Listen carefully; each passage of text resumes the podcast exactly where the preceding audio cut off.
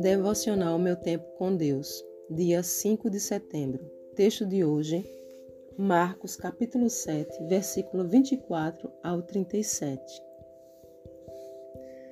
Jesus saiu daquele lugar e foi para os arredores de Tiro e de Sidom.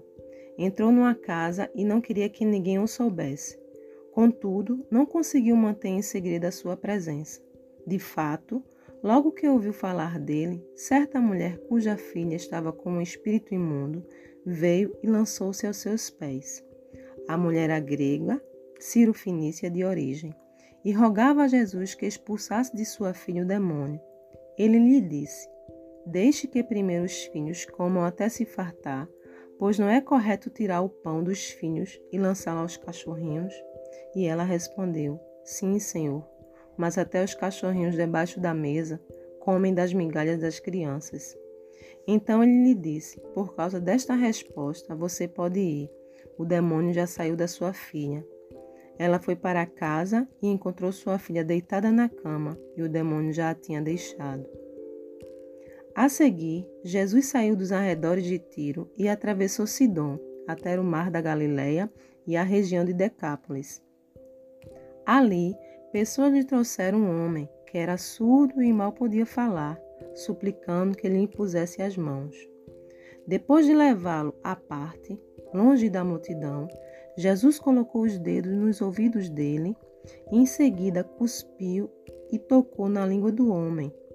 Então voltou os olhos para os céus e, com um profundo suspiro, disse-lhe: Efatá, que significa abra-se. Com isso, os ouvidos do homem se abriram, sua língua ficou livre e ele começou a falar corretamente. Jesus ordenou-lhes que não contassem a ninguém. Contudo, quanto mais ele os proibia, mais eles falavam. O povo ficava simplesmente maravilhado e dizia: Ele faz tudo muito bem, faz até o surdo ouvir e o mudo falar. Tema de hoje: Milagres. Jesus fez muitos milagres durante o seu tempo aqui na terra. Ele curou endemoniados, pessoas que tinham doenças físicas e emocionais. Muitos o procuravam em busca desses milagres. Uma das curas que chamam a atenção nos evangelhos é a cura da filha da mulher Ciro Finícia.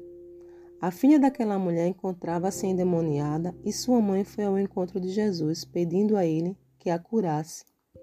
Jesus então respondeu com um impedimento, como uma forma de testá-la. A mulher respondeu prontamente, de uma forma que mostrou a sua fé, argumentando que, mesmo não sendo de origem judaica, ela também poderia ser contemplada pelo poder de Jesus.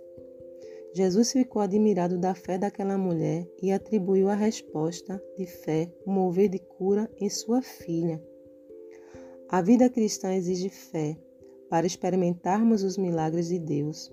Muitas vezes somos questionados pelas situações, se temos fé para obedecer a Deus e nos posicionarmos como Ele nos ensina. Acreditar que Jesus agirá em nosso favor, por nos amar, ajuda a exercermos essa fé para lutar contra as dificuldades deste mundo. Não há impossíveis para Deus e somos alvo da sua bondade. Reflexão do dia. Há áreas de incredulidade em sua fé?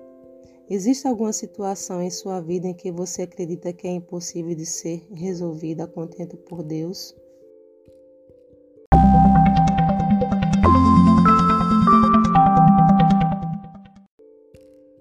Na leitura bíblica sugerida para a leitura da Bíblia toda em um ano, temos hoje os seguintes capítulos: Salmos 140 e 142 e 1 Coríntios 14, de 1 a 20. Em Salmos 140, o salmista apresenta a Deus uma oração de livramento e proteção dos maus, declarando sua total confiança no Senhor e na sua justiça. No Salmo 142, trata-se de uma súplica onde o rei Davi, em alta voz, clama ao Senhor suplicando misericórdia, derramando diante de Deus o seu lamento. E em 1 Coríntios 14, de 1 a 20, Paulo dá instruções sobre a importância e uso correto dos dons de línguas e de profecia.